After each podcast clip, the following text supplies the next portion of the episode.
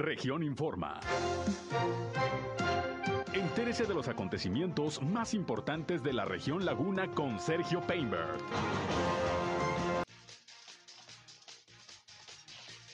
Bienvenidos, ¿qué tal? ¿Cómo están? Muy buenas tardes. Me da mucho gusto, como siempre, darles la bienvenida a nuestra tercera emisión de Región Informa. Aquí a través del 103.5 de frecuencia modulada Región Radio, una estación más del Grupo Región, la Radio Grande de Coahuila. Como siempre, les saludo y les invito no solamente a escucharnos, sino también a entrar en contacto con este espacio en este ya casi final de miércoles, mitad de semana. Ya que estamos como siempre listos para informarles. Yo soy Sergio Peinbert, usted ya me conoce. Y bueno, como siempre, nuestra línea telefónica está a su disposición por si quieren hacernos llegar algún comentario, algún reporte, sugerencia, algún punto de vista. 871-713-8867, 871-713-8867, ahí estamos a sus órdenes para que nos manden mensajes de WhatsApp o nos pueden llamar, como ustedes gusten. También ya saben que estamos en redes sociales y medios digitales, en Facebook y en Instagram. Nos encuentran en región 103.5 Laguna. También ya estamos transmitiendo en vivo y en directo nuestro espacio noticioso por Facebook Live. Un saludo a quienes ya nos siguen a través de esta red social. Y bueno, ya saben, yo estoy en Sergio Peinber Noticias, también en Facebook, en Twitter, en YouTube, en Instagram y les invito a visitar mi página web sergiopeinber.com en donde también siempre le estamos informando y están nuestros enlaces para que nos escuchen en nuestras transmisiones de radio. Y sin más, vámonos con el resumen más completo de la información en la radio aquí en la comarca lagunera. La región.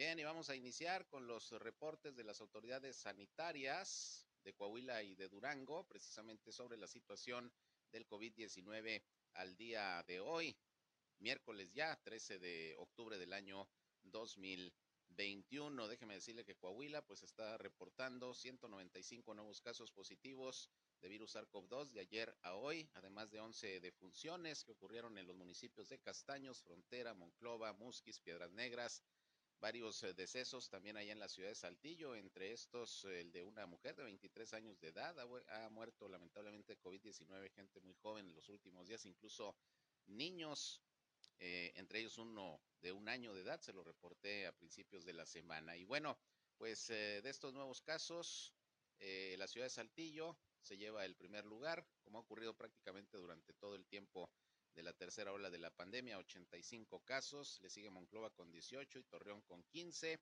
Otros municipios de la laguna que aparecen en la lista son Francisco y Madero con 6 casos más, San Pedro igualmente con 6, Matamoros con 5 y no viene ahora el municipio de Viesca, ayer sí venía con un caso en la lista. Ya con estos números está llegando el estado de Coahuila a 93.119 casos positivos de virus SARS-CoV-2, incluyendo 7.264 decesos. El número de hospitalizados también subió un poco con relación al reporte de ayer, 184. Es eh, lo que se está atendiendo en estos momentos en clínicas y hospitales del sector salud entre casos sospechosos y confirmados. De estos pacientes, 72 son de Saltillo, 58 de Torreón, 19 de Monclova, 14 de Acuña, hay 12 en San Juan de Sabinas y 9 en Piedras Negras. Coahuila se encuentra en semáforo epidemiológico en color amarillo todavía en estos momentos. Vamos a ver en los próximos días y como había adelantado el gobernador Miguel Ángel Riquelme, ya está en posibilidades de pasar al semáforo al semáforo verde como está Durango, que Durango, bueno, también tenemos aquí el reporte de las autoridades sanitarias. Ha disminuido de manera importante el número de contagios en la entidad duranguense y bueno, el día de hoy se están reportando solamente siete nuevos casos de COVID-19 es lo reportado al día de hoy. No hay defunciones tampoco, lo cual es positivo y bueno, está llegando ya el estado de Durango a 47.156 casos confirmados desde el inicio de la pandemia, es el acumulado y son 2.906 los decesos, pero bajan las cifras sin duda eh, de COVID-19 en Durango, que ya está en semáforo epidemiológico en color verde. Bueno, y sin duda continúa afortunadamente sin complicaciones, incluso ni con la lluvia del día de hoy. Eh, por la mañana, la vacunación que se está desarrollando aquí en la ciudad de Torreón para los adultos de 30 a 39 años de edad en las eh, diferentes sedes que se aperturaron para tal efecto, pues todo transcurrió con normalidad, un poquito de lluvia por la mañana, pero se aguantaron todos aquellos que iban a vacunarse, tanto ahí en el centro comunitario de Peñoles como en la preparatoria Venustiano Carranza, en el bosque urbano y también en lo que es el Hospital eh, General, en donde se puede asistir eh, de manera peatonal o también en vehículo. Las autoridades reportan que a pesar de las lluvias de esta mañana, no hubo ningún problema con el proceso de vacunación, precisamente que se desarrolla aquí en la ciudad de Torreón. Le recuerdo que la próxima semana habrá vacunación para personas eh, de 40 años en adelante, la segunda dosis también de AstraZeneca, que se va a estar aplicando aquí en esta ciudad. Bien, y por otra parte, vámonos con el tema precisamente de las lluvias. El día de hoy, pues, eh, producto de los efectos del huracán eh, Pamela, que, bueno, entró esta mañana allá por Sinaloa, por Mazatlán, como huracán, posteriormente se degradó a tormenta tropical. Bueno, pues eh, eso es lo que ocasionó las lluvias y los nublados aquí en la comarca lagunera, que bueno, como usted ya puede observar, ha disminuido la precipitación. ¿Qué pasó? en cuanto a a los reportes de las autoridades sobre posibles afectaciones. Afortunadamente fueron muy pocas en la comarca lagunera. Vamos a escuchar en principio el reporte que nos dio eh, Alfonso Mijares de Protección Civil en Torreón. Prácticamente algunos encharcamientos, pero no pasó, no pasó a mayores. Se reporta un saldo blanco con estas lluvias. Escuchemos. De hecho, venimos a hacer el recorrido y ahí estamos viendo las vialidades. Nada más ahí el único problema, digo, y ese es de que siempre se está atendiendo, es una cuneta que está ahí en el periférico, no obstante, eh, Vialidad nos está apoyando para desviar que suban de la lateral hacia lo que es el periférico. Es poquito después del campesino, de hecho se está construyendo un cárcamo, ahorita fuimos a evaluar si era, si era posibilidad de vaciar esa agua con motobombas a, a, ese lugar donde está el cárcamo, vamos a tener que hacerlo un poquito más adelante porque ya va avanzada esa obra y no queremos interrumpir la misma, ¿no? Las demás vialidades, bueno, no, no presentan mayor encharcamiento. El, el, Servicio Meteorológico, la Comisión Nacional del Agua, nos informó hace una hora que eran aproximadamente 7 milímetros de captación. Estamos esperando entre 10 y 15 milímetros, es decir, una lluvia pues muy ligera, ¿no? Sin consideración. Revisando también lo que es el sistema de alertamiento temprano por ciclones tropicales que nos manda eh, parte del SENA 3, pues Torreón se encuentra en un está catalogado por este fenómeno meteorológico en un nivel muy bajo, ¿no?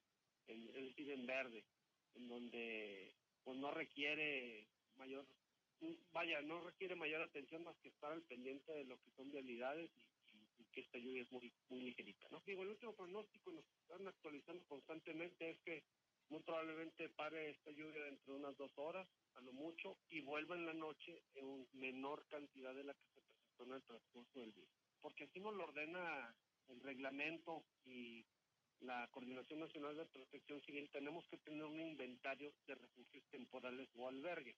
El municipio cuenta con nueve refugios temporales o albergues, lugares que pueden ser utilizados como tal. No obstante, ya se tienen todos los materiales, todo el año tenemos material para atender todo tipo de contingencias, desde la temporada que tenemos nosotros de lluvia y este invernal ya estamos ingresando, más bien entrando, y en cuanto se llegara a, suscitar o necesitar por alguna situación de emergencia, pues obviamente disponemos de alguno de estos nueve albergues, no están limitados, nada más son los que nosotros tenemos registrados como pues, alguna situación, alguna contingencia como te mencionaba, podemos hacer uso y podemos extenderlos a más, ¿no? Pero son nueve los que tenemos listos. Afortunadamente no se ha requerido este, sin embargo, están listos para ser operados y para operar. La ciudadanía nada más es el llamado de que los pues, que estén conduciendo lo hagan con mucha precaución y en caso de que sus viviendas, digo, no ha sido mucha la lluvia, no presentan reblandecimiento las construcciones, pero en caso de que llegara a suceder algo, inmediatamente comunicarlo a las líneas de emergencia.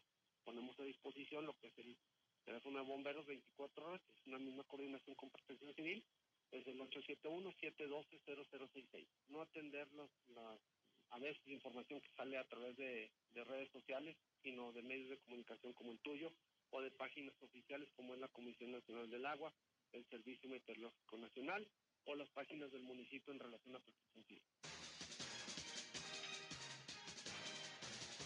Bien, pues la recomendación, manejar con precaución, sobre todo si el pavimento, el pavimento está mojado y si hubo esta mañana debido a la lluvia precisamente algunos percances, hubo uno bastante fuerte entre dos camionetas ahí en la carretera Torreón-San Pedro en la curva del poblado Escuadrón 201 que dejó como saldo ocho personas lesionadas y daños materiales cuantiosos. Esto fue alrededor de las 8.30 de la mañana. El accidente se registró frente a la gasolinera que se ubica precisamente en la curva de esta carretera que les eh, menciono, la Torreón San Pedro.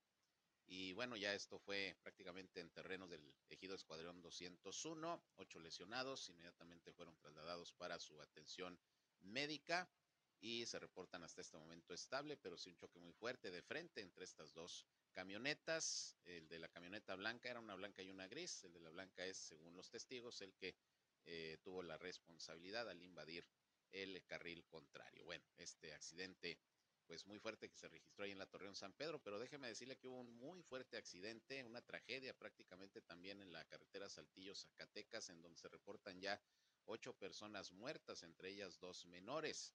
Hasta este momento, las autoridades allá en Saltillo informan que se elevó a ocho el número de víctimas de este encontronazo en la carretera Zacatecas, que ocurrió la noche de ayer martes donde dos menores de edad se sumaron a la lista de personas fallecidas y en el caso de tres adultos se está informando que eran capacitadores del Consejo Nacional de Fomento Educativo.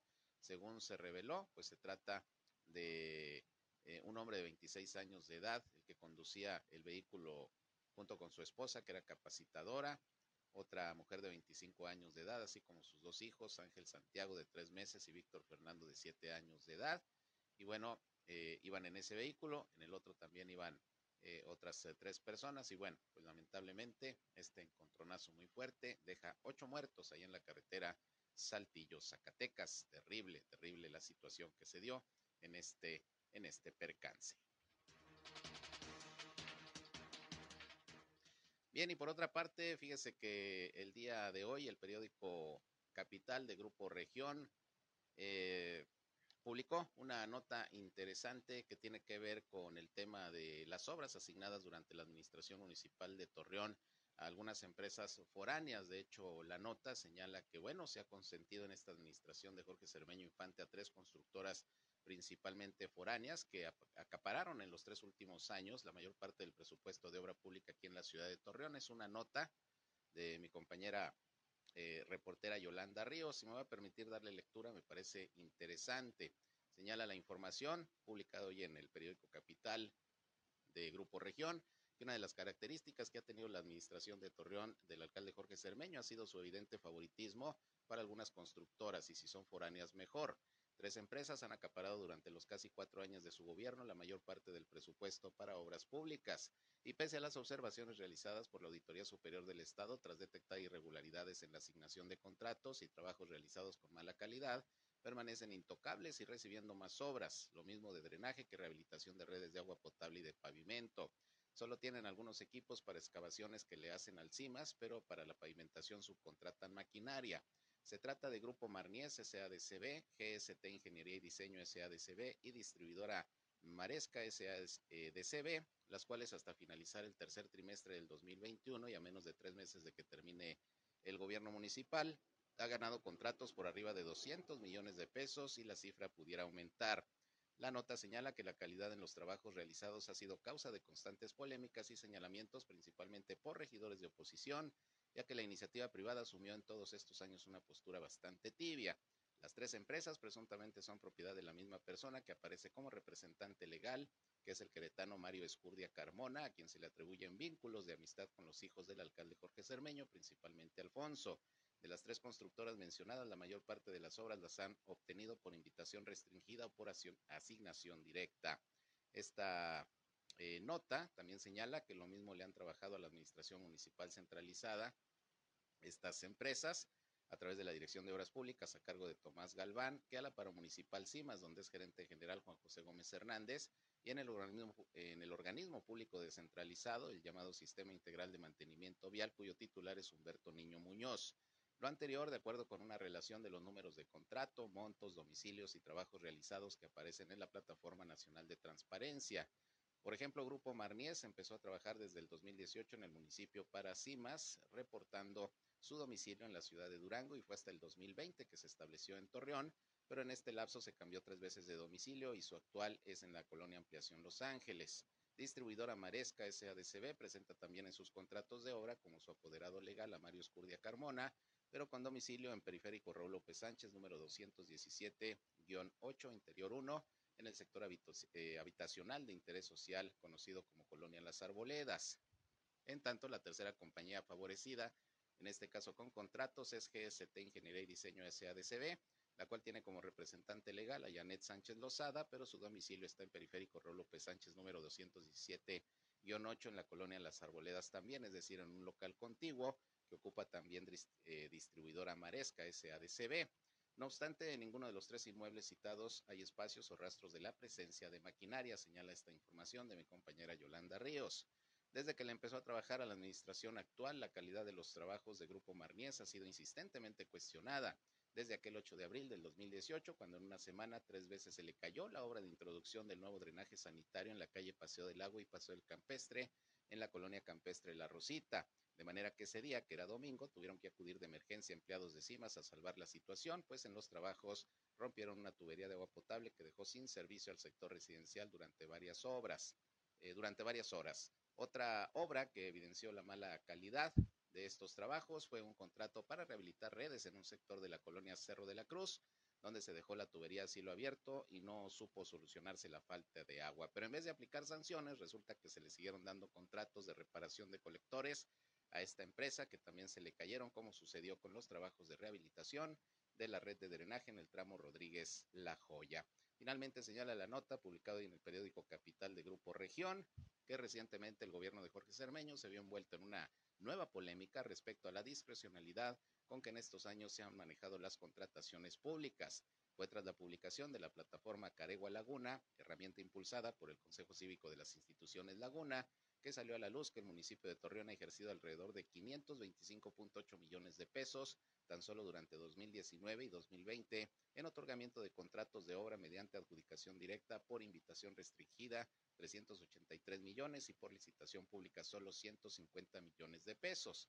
Esta estrategia viola la ley de obras públicas del Estado y se reflejó más en el 2020. El monto ejercido en los dos años de referencia fue de 1.059 millones 175 mil pesos y 50% se fue a las adjudicaciones directas de obras según esta plataforma Caregua Laguna. Y bueno, finaliza esta nota de mi compañera Yolanda Ríos, que la respuesta de las autoridades a esta información fue que en todos los procesos se ha actuado conforme a la ley. Hasta aquí esta información interesante sin duda que hoy publicamos en el periódico Capital de Grupo Región.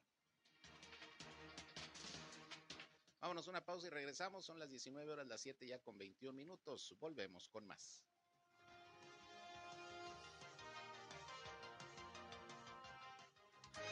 Región Informa. Ya volvemos. Al aire, región 103.5. Continuamos en región Informa.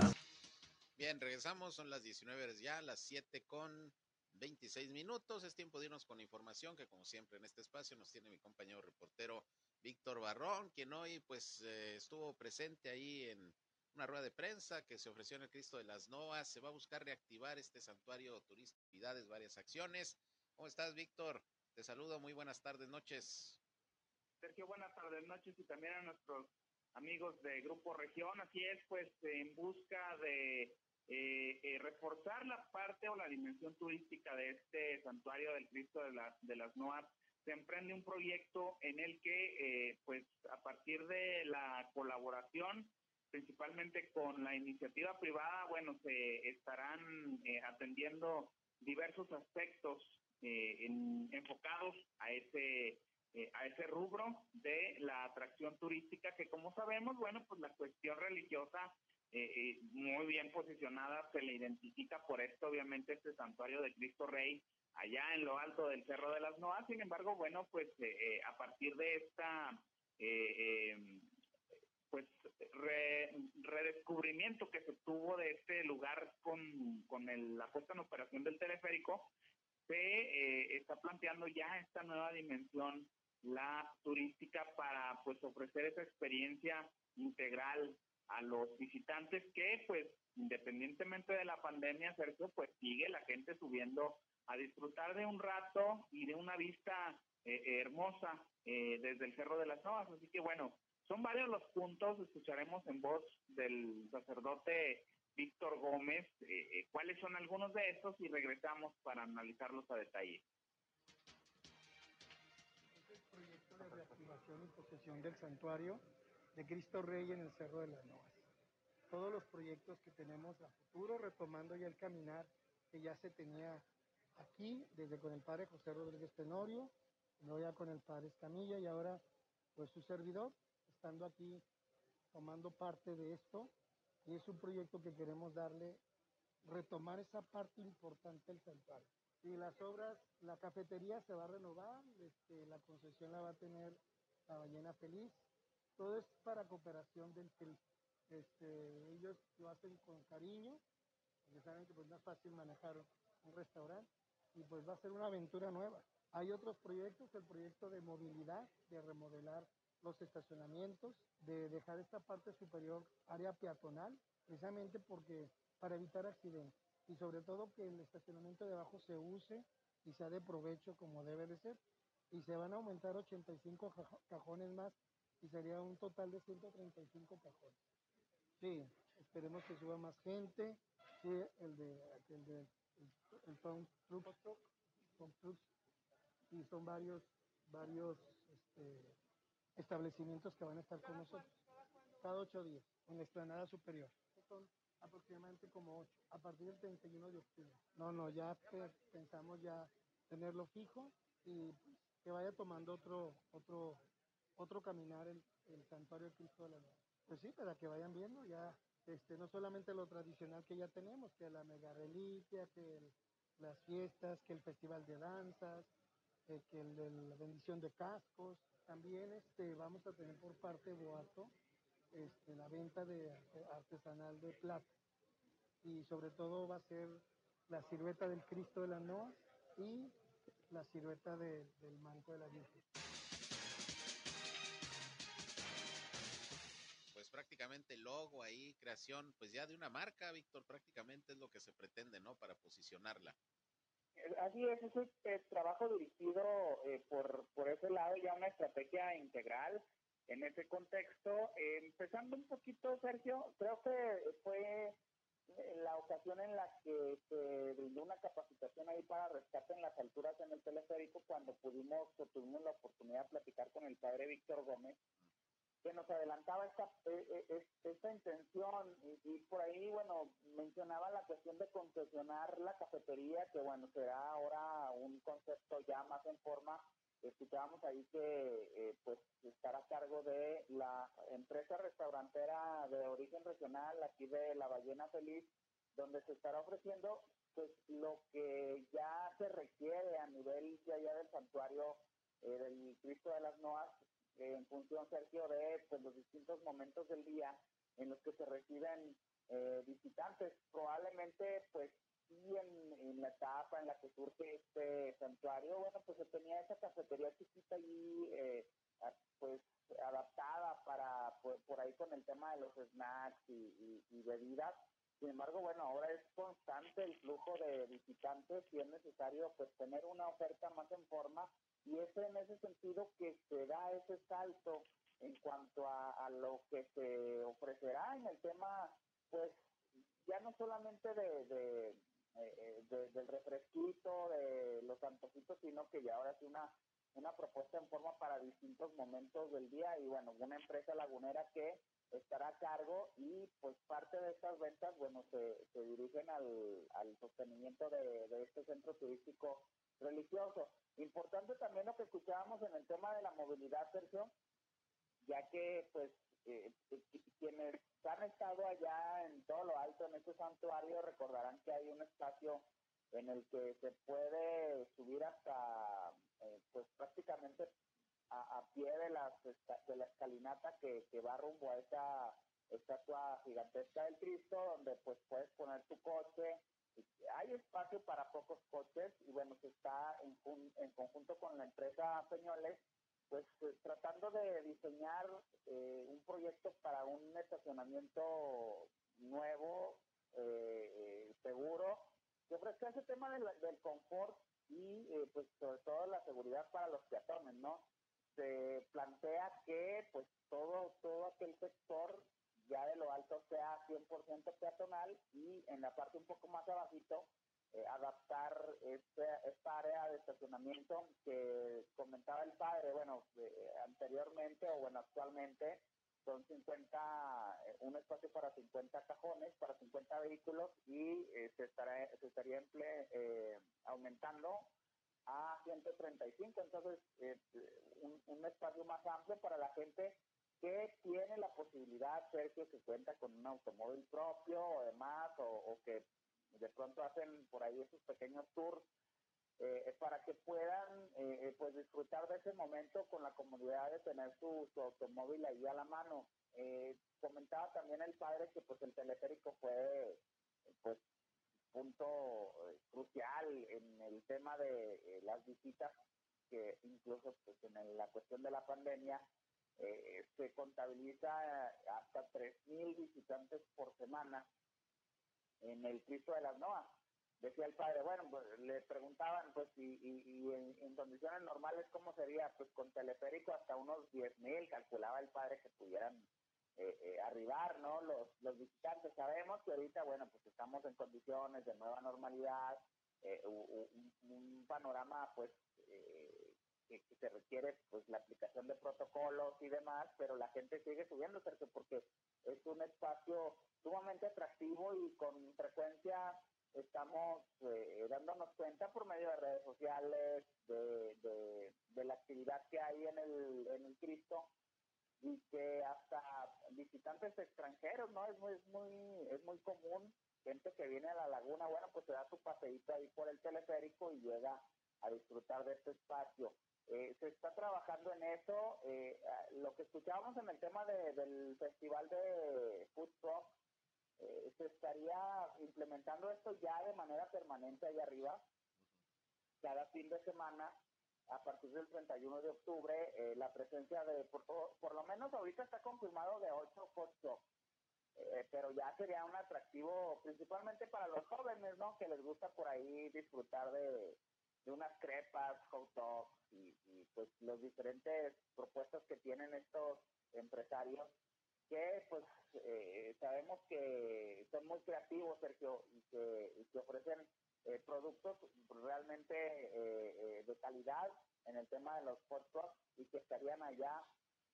También dándole ese plus los fines de semana en la presencia en el, en el Cristo de las Noas, además de pues Boato, que con el tema de la joyería artesanal eh, eh, y, con pues de, motivos religiosos, ¿no? Representativos de identidad regional, se estaría ofreciendo también ese, ese otro atractivo para la gente que eh, pues es gustosa de la platería, ¿no? Así que por ahí esa dimensión turística un poquito, pues dándole ya, dando paso a, a, esa, a esa etapa, porque escuchábamos lo que lo que comentaba al final el padre, ¿no? Hay ya toda una serie de eventos bien posicionados, la mayoría o la inmensa mayoría pues relacionados con el tema de la fe, ¿no, Sergio? Eh, eh, la cuestión de la mega reliquia que se hace en honor a San Judas Tadeo en conjunto con Canidad y universidades eh, que, que, ofrecen la carrera de gastronomía, la bendición de cascos cuando son competencias deportivas, carreras deportivas, se hacen las bendiciones de cascos ahí arriba, festivales de, danza y, demás actividades, ¿no? Que ya están muy bien posicionadas, identificadas, pero pues la idea es dar un paso más allá, ¿no? Y, e intentar, eh, pues con esta nueva faceta, esta dimensión, pues completar o redondear esa, esa parte que, que por, por la vocación religiosa que, con la que nació este espacio, este santuario, eh, eh, pues había quedado quizá un poquito de lado, aunque aunque desde, desde sus inicios, pues siendo un, uno de los atractivos no solamente de Torreón, sino de la de la región lagunera, ahora bueno ya iniciando esta esta nueva etapa, Sergio, y que pues viene a la par o, se adapta a esta inercia que habíamos visto en los últimos años, donde se daba la, la parte opuesta, ¿no, Sergio? En, en Coahuila, detonando ese tema del turismo religioso. Ahora, bueno, pues el santuario hace lo propio, pero a la inversa, ¿no? Un espacio religioso, dándole pie a, la parte turística para tratar de aumentar y ofrecer una mejor experiencia más completa a sus visitantes. Además que recuerda que está pendiente también pues ya la terminación y la inauguración del Parque Ecológico también allá en el Cristo de las Noas, que ya junto con el teleférico, más lo que se haga en el santuario turístico religioso, pues va a ser todo un paquete pues de atractivos para la gente, no solo de la laguna, sino quienes nos visitan de fuera, ¿no? Yo creo que eso también va a apoyar, porque ahí también se pretenden instalar algunos eh, restaurancitos, negocios de comida, e incluso eh, algunas eh, franquicias. Entonces, pues, pues toda esa parte de la ciudad, todo lo que corresponde al cerro, pues se va a volver un paseo, esperemos, más atractivo cada vez. Claro que, eh, pues, ese, ese parque ecológico recientemente, bueno, lo que escuchábamos es que está nada ya de ser inaugurado, como lo comentas, y, y pues sin duda aumentará el atractivo de, de allá del, del área del, Cerro de las Noas, sumado también a la actividad, Sergio, que ha ido en aumento también de, de la, la comunidad de, de deportistas que gustan de hacer ciclismo ya por, por aquel por aquella parte del Boulevard Laguna, en el Cerro de las Noas, y gente que también pues eh, eh, realiza actividades atléticas, ¿no? Eh, comentaba el padre Víctor Gómez, el rector del Santuario del Cristo de la Noa, que la, la parte fuerte de esto se observa en la tarde-noche, gente que, que va a hacer deporte allá para aquel lado, pero también en las mañanas, Sergio, muy temprano hay gente que ya pues está ahí trotando o, haciendo recorridos en bicicleta, inclusive vemos estos vehículos que, que van a, a velocidades eh, moderadas con luces intermitentes, anunciando que aquí como conductor que delante va un, un contingente de, de, ciclistas, ¿no? Entonces, está creando esta cultura en torno al, al, al área del Cristo de las Noas, que como sabemos, bueno, pues es una cuestión que nace a partir de la fe, se le está tratando de dar esta otra, esta otra dimensión, pero comentaba el padre Víctor Gómez, ¿no? Aquí en Torreón eh, está por emitirse una circular por parte del obispo eh, Luis Martín Barraza decretando año jubilar en torno a Cristo Rey,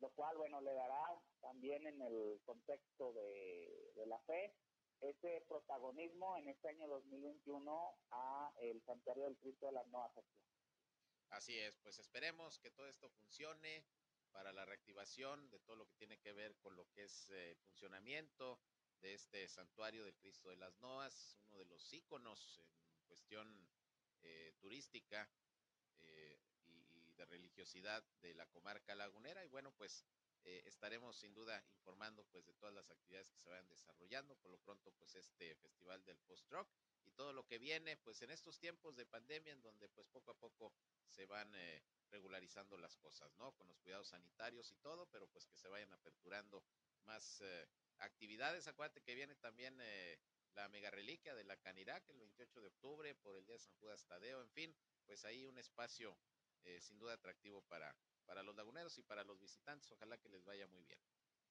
Sí, habrá que ver qué es lo que determina el subcomité en torno a eso, porque la, realmente el tema de la reliquia sí mueve muchísima gente. Eh, allá en todo lo alto y que eh, pues se lleva a cabo el ritual acostumbrado en estas eh, en estos menesteres, Sergio, eh, antes del rosario no se le da reliquia a nadie, así que... Eh, Eso sí.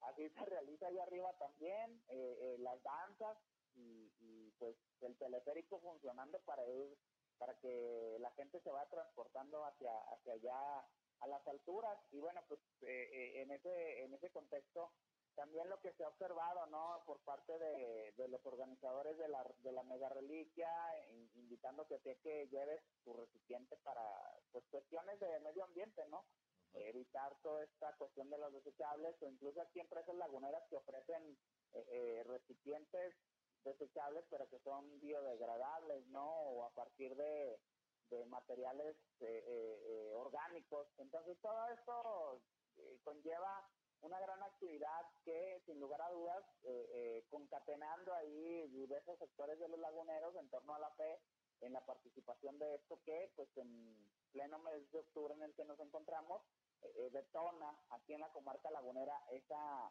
esa gran fe que existe por otro de los santos en, el, en la cuestión católica, como es San Juan Tadeo. Así que pues a, esperar a ver cómo, cómo se va a poner esta, esta situación por lo que estamos viviendo en la cuestión de la pandemia. Y pues buenas noticias, Sergio, para los laguneros en tema turístico, que sin lugar a dudas esto vendrá a ser eh, un enorme atractivo y, y pues un lugar que aumenta su experiencia para los visitantes no solamente de la laguna, sino del interior de la República y también, como lo hemos dicho, visitantes extranjeros que gustan de disfrutar de ese paisaje hermoso. Muy bien, pues enhorabuena y ojalá, repito, que les vaya muy bien con este proyecto de reactivación. Víctor, gracias como siempre por la información. Mañana nos escuchamos. Muchas gracias, Sergio. Un saludo para todos. Nos escuchamos mañana. Pásenla bien. Claro que sí, gracias. Buenas noches, Víctor Barrón, mi compañero reportero. Antes de irme a la pausa, nada más les comento que ya en Gómez Palacio, Protección Civil reportó muy pocos incidentes y no hay afectaciones graves por las precipitaciones que se registraron durante esta mañana, así lo comentó José Miguel Martínez Mejía, director de Protección Civil y Bomberos, quien detalló que de las 7 de la mañana hasta las 13 horas hubo un acumulado de lluvia de, de 10 milímetros allá en Gómez Palacio. Y bueno, se esperan todavía algunas precipitaciones por la noche, pero salvo algunos encharcamientos eh, en algunas calles y avenidas, no hubo mayores no hubo mayores problemas, incluso también se estuvo por parte de obras públicas y del CIDIAPA desasolvando algunas alcantarillas, pues para que se fuera rápido el agua. Ya ve usted que luego hay mucha basura, se tapan y ahí viene el problema. Estuvieron trabajando en ello y también la Dirección de Obras Públicas y Desarrollo Urbano de Gómez Palacio informó que algunos semáforos pues sufrieron afectaciones con la lluvia, pero ya prácticamente fueron reparados. Algunos de los eh, cruceros que fallaron los semáforos fue ahí en Ocampo y Avenida Francisco y Madero, en Hidalgo y Escobedo, en Bravo y Urrea, en Bravo e Ignacio de la Llave. Sin embargo, pues ya ya todos están funcionando, se repararon de inmediato. Estas fueron las afectaciones menores sin duda por las lluvias también allá en Gómez Palacio. Vamos a una pausa y regresamos. Faltan 16 minutos para las 8.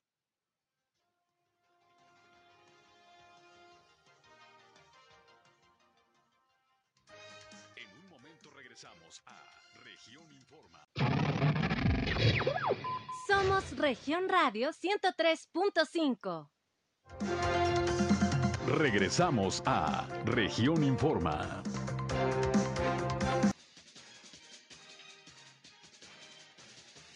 Bien, faltan 12 minutos para las 8 de la noche, tiempo de irnos a la información deportiva. En un ratito juega la selección mexicana de fútbol allá en El Salvador. Vamos a ver pues qué expectativas con mi compañero Javier Chavero. Deportes. ¿Cómo estás, Javier? Buenas noches, ¿listo para el partido? claro que sí, Sergio, buenas noches, saludarte a ti y a todos los recursos de la tercera emisión de Región Informa. Ya estamos eh, con un ambiente muy futbolero para este partido de la selección mexicana cuando se enfrente en punto de las nueve de la noche con cinco minutos al similar de El Salvador. Mencionar que pasó lo que te había mencionado, sí, a pasar, de lo típico que es allá en El Salvador. Los aficionados de esta selección de la bueno, no son los cantantes, más bien de la selección de, El Salvador fueron y le llevaron serenata al Tri. ¿De qué forma? Bueno, cantando todo pulmón, gritando eh, o tocando los claxons de sus coches toda la noche y aparte también aventando cohetes y hasta disparos afuera del hotel de, la, de concentración de la selección mexicana de fútbol. ¿Disparos? ¿Eh? ¿Disparos? Disparos, tal cual, ¿eh? Disparos al aire. Pues sí, pero al fin de cuentas disparos, hay armas de fuego por ahí, pues qué peligroso. No, claro, imagínate tú, pero pues a final de cuentas es algo que la este, pues, la afición de, El Salvador siempre ha hecho, desgraciadamente, porque hay que mencionar tal cual, pero pues es, ya muy común con esta esta selección de El Salvador que hagan este tipo de situaciones hasta disparos, terminan lanzando al aire, todo con tal de desconcentrar y hacer que la selección mexicana pierda el partido del día de hoy en punto de las nueve de la noche con cinco minutos. Y pues a final de cuentas, va a ser un partido bastante llamativo, Sergio. ¿eh? En este momento te puedo decir que están empatados en la, en la tabla México y los Estados Unidos, así que se van a estar disputando, pues ahora sí que el liderato general. Si México pierde, pues quedaría por debajo de, la, de los Estados Unidos, pero en dado caso que México empate o gane, quedaría por encima de todos. Ya prácticamente ahora sí con pie y medio dentro del Mundial de Qatar 2022. Inclusive ya se está manejando una probable alineación para el partido de esta noche, donde iría Memo Ochoa titular, Jorge Sánchez por la banda de la derecha, Néstor Araujo acompañado de César Montes en la central, Y por la banda de la izquierda, Jesús Gallardo en la contención parece ser que iría por ahí Andrés Guardado junto con Héctor Herrera, también acompañados por ahí del juvenil Sebastián Córdoba, y adelante iría Irving el Chucky Lozano, acompañado de Rogelio Funes Mori, ¿eh? sería una de las eh, variantes ofensivas del mismísimo del mismísimo Tato Martino, que pues en dado caso que se preste o que se dé, vamos a ver qué tal le funciona Funes Mori la presión del estadio Bucatlán de la selección de El Salvador, Pues ahí- sí, eh, había escuchado por ahí que ahora no va a utilizar a los a los tres delanteros eh, pues estrellas, ¿no? Que son eh, el Chucky, eh, Jiménez y, y el Tecatito. Y el Tecatito sería, sería el O sea, ahora no van los tres juntos. No, ahora no irían. El titular sería por ahí el mismísimo Rogelio Funes Mori. A ver cómo le funciona, en dado caso que sí lo utilice aquí Tato Martino. Y pues bueno, también Rogelio, si por algo se ha destacado, es de anotar en momentos importantes con su equipo, que es el Rayados de Monterrey. A ver si ahora lo hace también con la selección mexicana. Pasamos rápidamente a Santos Laguna y es que el día de hoy, eh, mediante un comunicado, los guerreros informaron que van a tener bajas en el cuadro para el partido de este próximo fin de semana cuando se enfrenten los Tuzos de Pachuca. Tanto Brian Lozano, que venía regresando ya de una lesión, como Andrés Ibarwer, vuelven a hacer bajas con el cuadro de la comarca lagunera. Ambos van a tener eh, aproximadamente 13, 14 días de, reposo y rehabilitación para después volver primeramente con la sub-20. Es el proceso que, maneja Guillermo Almada con la sub-20 y después pasarlo a lo que es eh, el primer equipo, primero con la banca y ya después de titulares. Así que se suma las bajas de Carlos Acevedo, de el mismísimo también eh, Jonathan Díaz, el güero que juega como lateral derecho, ahora Brian Lozano y también está por ahí el mismo Andrés Ibargo, bueno, Ayrton Preciado, que también se mencionaba que parece ser que venía lesionado de con su selección, no, parece ser que ya va a estar listo para este fin de semana poder ser utilizado por el profe Guillermo Almada cuando se enfrenten a los Tuzos del Pachuca. Siguiendo con información eh, que, que corresponde a Carlos Acevedo, también el día de hoy se hizo muy fuerte el rumor de que las Chivas estarían dispuestas a robárselo a partir de la siguiente temporada. Por ello era un intercambio de jugadores, es que que mandarían aproximadamente a cuatro jugadores a cambio de Carlos Acevedo para que el guardameta lagunero sea próximo portero de la Chivas. No sé qué te parece a ti este movimiento. Suena llamativo, sí, pero también el Santos pide, lo mínimo que piden los guerreros para llevarse al canterano guerrero son 10 millones de dólares. Así que se ve bastante complicadito, ¿no? Pues sí, la verdad es que me gustaría que todavía siguiera Acevedo. Digo, ha resultado excelente portero, canterano, ha dado buenos resultados. Pues todavía que se quede un rato, ¿no? Además, el equipo lo necesita. Exactamente, digo, está Gibran y lo que quieras, pero no es la misma dinámica de juego ni, ni nada que, que se le parezca a lo que hace Carlos Acevedo. Así que pues por lo pronto suenan ya por ahí rumores de que Carlos Acevedo a partir del próximo torneo formaría parte de lo que es la Chivas Real de Guadalajara. ¿Quién es el portero de las Chivas ahorita? Pues tiene como cuatro, pero... ¿El titular? Es que no, nunca, nunca, Nunca tienen uno fijo. Está Toño Rodríguez, que fue campeón olímpico en el 2012, y también está por ahí eh, Raúl Gudiño, que estuvo sí, cierto. un ratito en Europa, sin embargo, ninguno de los dos ha demostrado afianzarse. Así que, pues, es, es la información hasta el momento con Santos Laguna, que ya no está buscando a Acevedo. la- Así para cerrar, el día de hoy, el Maratón Internacional ALA regresa de forma presencial. eh, fue lo que se anunció en una rueda de prensa y será el próximo domingo 6 de marzo del año 2022. Así que, de acuerdo con la información, el cupo será limitado al 70% de la capacidad, o sea, 4.000 corredores y también se va a poder hacer de forma virtual. Regresa la carrera más conocida de la Laguna, que es el, eh, maratón de esta marca de, de leche pues, que representa la comarca lagunera. Y a final de cuentas, todo esto arranca con las inscripciones el próximo 15 de noviembre. Muy bien, muy bien. Pues ahí está la información. Qué bueno, qué bueno. Pues ya comienzan a normalizar, eh, a normalizarse estas actividades y bueno, el maratón Lala que además tiene una trascendencia a nivel internacional. Pues eh, gracias Javier. ¿A qué horas es el juego? A las 9 de la noche con 5. Ah, muy bien. Pues estaremos pendientes y a ver, a ver, a ver cómo le va la selección y a ver cómo se pone el partido, que generalmente pues eh, llaman mucho la atención por, por la manera como tratan allá los salvadoreños a, al equipo mexicano. Ojalá que no pase a mayores. La, la dolencia para los eh, salvadoreños que México vaya y les gane en su casa, ¿no? Sí, sí, sí, por eso te digo. Pero bueno, Ojalá no pase a mayores y que todo se reduzca a la situación deportiva. Ya nos lo platicarás mañana. esperemos, mi Sergio. Cuídate mucho, mañana nos escuchamos. Claro que sí, igualmente gracias, eh, Javier Chavero y los deportes. El país. Ya rápidamente le informo nada más que la Comisión Nacional del Agua dio a conocer que alrededor de las 16 horas el huracán Pamela se degradó, eh, degradó a depresión tropical horas antes de haber tocado tierra en Sinaloa como huracán categoría 1. Actualmente el fenómeno se ubica a 240 kilómetros al noreste de Durango, capital, y a más de 400 kilómetros al noreste de Mazatlán y está presentando vientos máximos de 75 kilómetros por hora y un desplazamiento rápido 44 kilómetros por hora. Sin embargo, pues ya, ya se degradó el huracán categoría 1 a eh, depresión tropical. Pamela que nos dejó pues aquí en la laguna algunas lluvias que por cierto eh, esta mañana y debido a las fuertes lluvias allá en la sierra de Durango se registró un deslave que pues tuvo que obligar al cierre precisamente de la supercarretera Durango Mazatlán ya ve que cada rato hay deslaves ahí en esa vía de comunicación bueno pues ahora que llovió mucho se registró un deslave por ahí del kilómetro 150 Durango Mazatlán y ya pues está trabajando para hacer la reparación y aperturar esta eh, carretera lo más pronto posible. El mundo. En el panorama internacional le doy a conocer solamente que Facebook anunció el día de hoy que comenzaría a eliminar contenido sexual severo dirigido a figuras públicas como parte de una nueva actualización de sus políticas de intimidación y acoso. Los cambios de política también incluyen ataques de acoso coordinados contra los usuarios.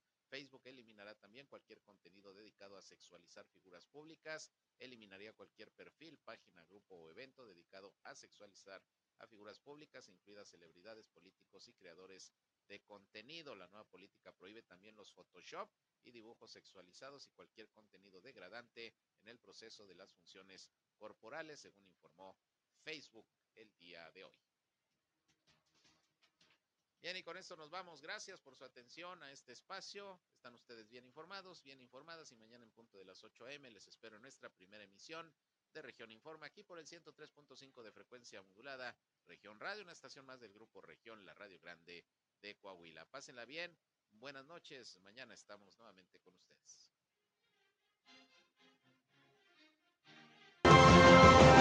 Esto fue Región Informa. Ahora está al tanto de los acontecimientos más relevantes. Lo esperamos en la próxima emisión.